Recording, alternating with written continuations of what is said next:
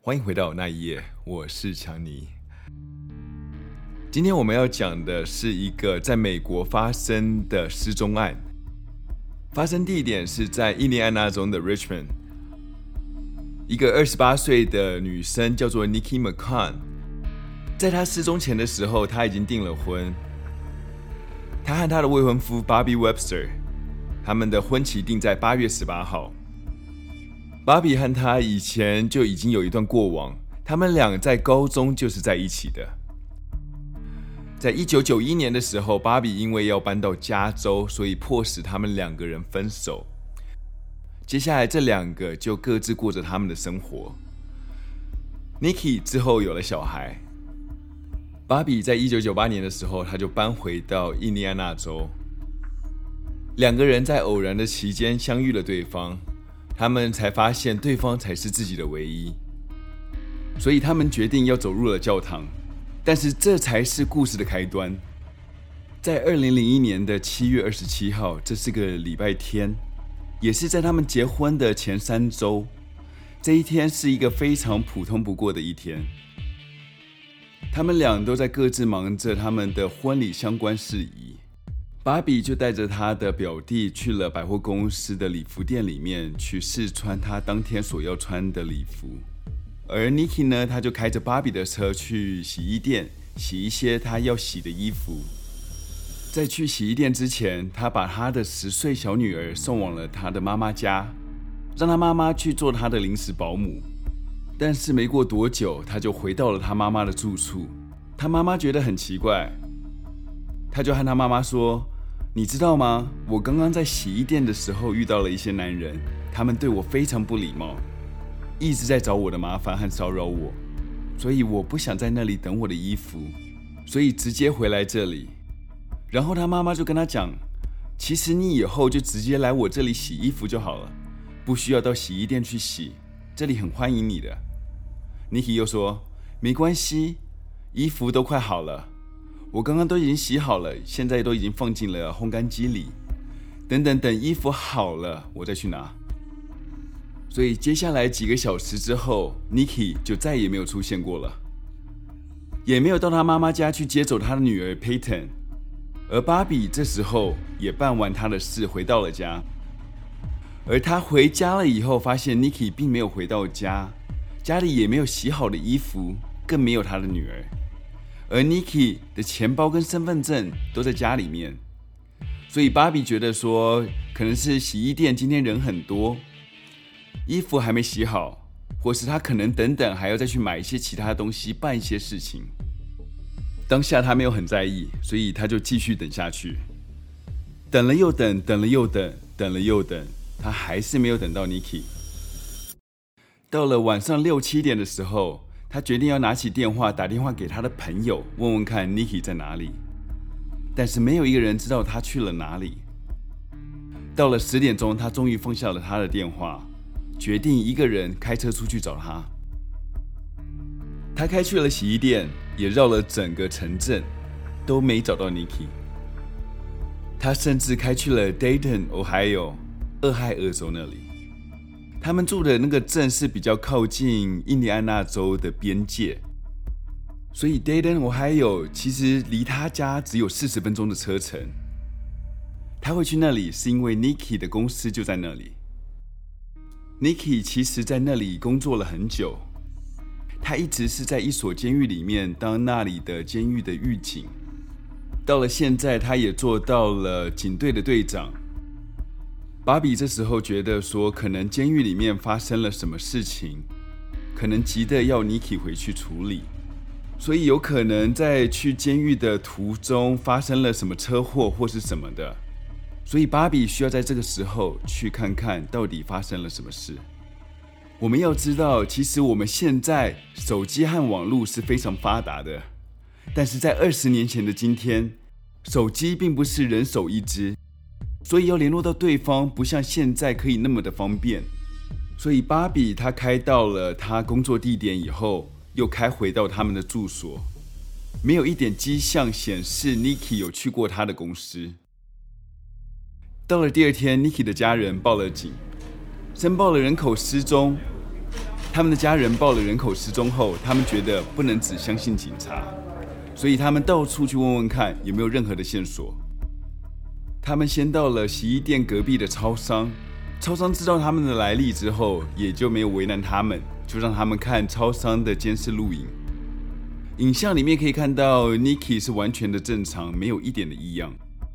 你可以看到他是从外面走进超商里面的，手里拿着一瓶可乐要去结账，也可以看到他的车子就停在超商的旁边。也没有任何人跟踪他或者纠缠着他。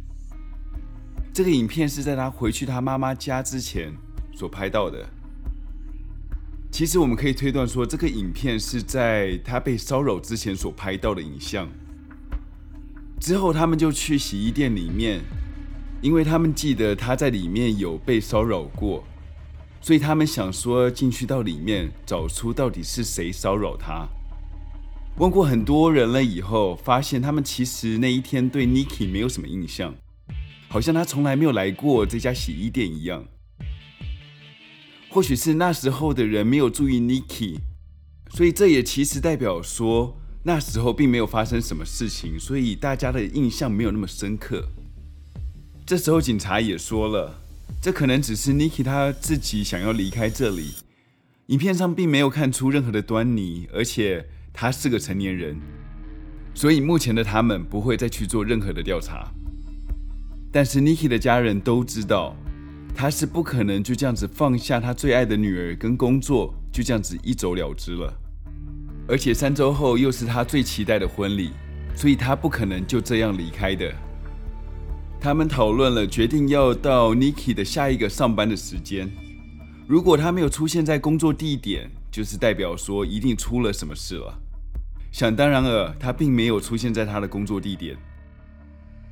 警察他有去看 Nikki 的提款记录或者是信用卡，也并没有发现 Nikki 有在使用信用卡或者是提款卡。警察也开始担心 Nikki 的安危了，也不会像之前一样反对 Niki 他家的想法了，更派出直升机去搜查。很多人都在想，只要找到车就可以找到人。但是警察根本找不到车，在毫无线索之下，他们锁定了一个人。更想不到的是，他们要找的人是 Niki 的未婚夫芭比。但是芭比很给力的让自己变得很像一个嫌疑人。在 Niki 失踪后的某一天，芭比打了一通电话到 Niki 之前所就读的学校的一个社区大学，询问学校能不能把 Niki 正在读的课程的学费给退回来。当然，这举动听起来是没什么问题，但是 Niki 才不见了一两天而已，芭比就急着要退费。不管怎么听都有点怪。我们在美国通常上大学的时候，只要在开课前几周都可以申请退费，但是芭比不知道 Nikki 的学费其实是由他的公司，也就是监狱所支付的。即使办了退费，芭比也拿不到一分钱。Niki 在星期天失了踪，到了星期三的时候，芭比就到了一家珠宝公司，把 Niki 的婚戒给退了钱。到了星期四的时候，芭比把婚礼也给取消了，顺道想要把定金也给他拿回来。Nikki 才不见了三天，就做了那么多事，所以我才说芭比真是用尽了他的全力来证明他是可疑的。警察会找上他，也不是没有原因的。当然，任何故事像硬币一样都有两面。芭比他说了他自己的说法，他说他只是先暂时取消了婚礼，这样他们的婚礼场地可以不会因为他们没有到，而可以先去接其他的婚礼。他说他根本不在意那婚礼的钱，也没有想说要把它拿回来。他目前唯一的重心就是把他的未婚妻给找到。至于学校的部分，他打到学校去，也不是打算把学费给拿回来，只是要确定 Niki 的学校不会因为 Niki 没有去上课而继续跟他收费，让他还有更多的学贷要缴，这样对 Nikki 是非常不公平的。当然，这听起来非常的高尚，但是如果换成是我，如果我的未婚妻失踪个两三天，我也不会打电话到信用卡公司叫他把信用卡给停住吧。最后，他也说到了婚戒的问题。他是想说，那个时候他并没有手机，所以他想把婚戒的钱给退下来以后，去买一只手机，这样好让他可以联络到 Niki 的家人，或是如果他在外面寻找 Niki 的时候，有任何人有线索的时候，也可以打这个电话，方便找到他。当然，这个理由听起来是很合理啦，可是也是见仁见智喽。毕竟那时候他也没有买手机的收据，所以对很多人来讲，这只是口头上的一个理由。警察也对他做了测谎，他也答应了。问到了一个最重要的问题，就是你是否对 Niki 做了些什么，或是你知道 Nikki 是怎么失踪的？芭比回答说不知道，但这个答案在测谎仪上面显示出来，他是在撒谎的。之后，芭比也说道：“其实那时候警察不是这样子问他的。警察问他说，是否对 Niki 的失踪该负责任？他说，如果心爱的女人失了踪，每个男人多多少少都会觉得他们在某方面该负些责任，因为失踪的当下，他们并不在现场。当然，这就像硬币的两面，一个是警察说，一个是他说。这时候该相信谁？”没有任何的明显证据指认 Nikki 的失踪跟芭比有关系。芭比在警察那边目前并没有被列为嫌疑人，只是他们认定他是有关系人。我要在这里说一下什么是 suspect 或者是 point of interest，他们其实两个是不太一样的，这两个是很微妙的。这一次我才学到，嫌疑人是警察把你认为犯人之一。所以，当证据充足的时候，他们就会把你当成犯人逮捕。但是有关系人的话，就有点像嫌疑人的再下一层。这不代表说你跟这个案子是有相关的，但是你跟受害者有利益的关系，所以你也被警方列为观察的对象。Niki 的案子时间越拖越长，也开始从热案逐渐变成冷案了。Niki 的家人都开始没有耐心了。要知道，Niki 他有九个哥哥们。他们之前为了查这个案子，无所不用其极，骚扰了其他人，导致他一些哥哥们被抓了起来。这时候，他们所有的家人都把芭比排除在外，不让他来寻找 Niki，因为他们听到警察对芭比的怀疑，所以他们觉得芭比之前所做的也蛮起人疑窦的。之后三个月，案子是越来越冷，几乎是没有任何的进展，直到了十一月三号。这一天，警察在 Dayton Ohio 找到了他的车子。他的车子距离他家有四十英里远。车子是停在住宅区。当我在看这个案子的时候，其实我有听说过那个住宅区是以前 Nikki 有住过一段时间过。当找到他车子的时候，在他的后座，他们发觉这不久前还有人在里面过。后座有一篮已经折好的干净衣物。他们把车子拖回到印第安纳州，也对车子做了血迹、指纹还有资料的检测，但是找不出来一点蛛丝马迹。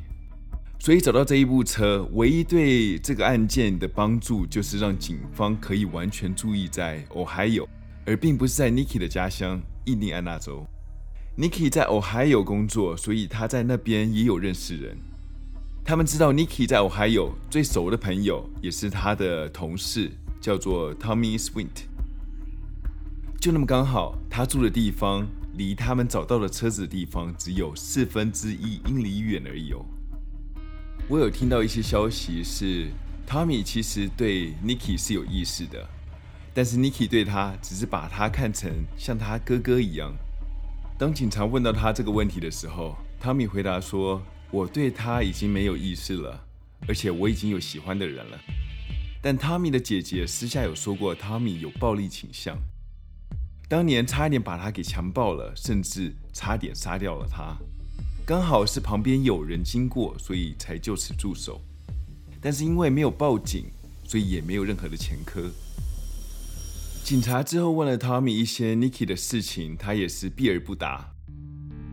他们知道汤米对这个案情的内情是了解的，他只是不说而已。但是他们也没有更多的证据，所以只能把他列为嫌疑的相关人。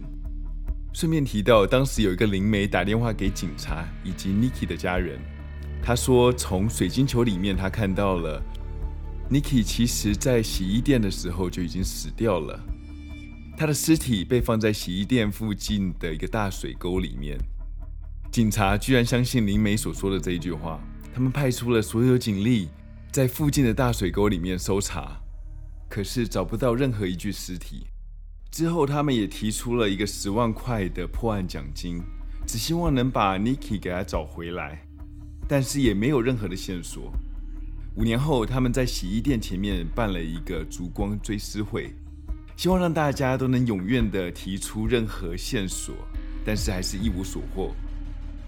到了二零零七年的十月三十号，Tommy Swings 在 Ohio 的 Trotwood 警局里面就任警员。这对 Richmond 警局来说，这是一个天大的消息啊！他们之前的嫌疑人居然当上隔壁州的警察，所以他们把整件事通知了 Trotwood 警局。警局也当下做了决定，和 Tommy 说：“你可以自己请辞，或者是我们可以重启调查。”当然，Tommy 就选择辞职了，但下一秒钟就直接告上川务警局，说他们逼他离开这个工作岗位的。这个诉讼并没有让 Tommy 在之间得到任何的好处，但是因为这个诉讼，让 Tommy 整个就活在当地新闻的头版版面。没过多久，就有一个匿名的举报到 Dayton 警局里面。在二零零七年十一月二十九号的一个举报上，虽然线索不多，举报人说：“你们要注意这个人，他与一九九一年的 Tina Marie 谋杀案有关。”这是在当时早十六年前的未破案件。警察在想说，反正不查白不查，去看看这个线索吧。他们找出了当时收集的 DNA。当时因为在资料库里面没有吻合的对象，所以找不出凶嫌。很幸运的，Richmond 警局当时在法庭诉讼的时候，他们阴错阳差的有了 Tommy 的 DNA。本来是要用在 Nikki 的案子上。但是案子就这样子结束了，所以也没有拿去做其他的刑案比对。但是样本还是在他们的警局内。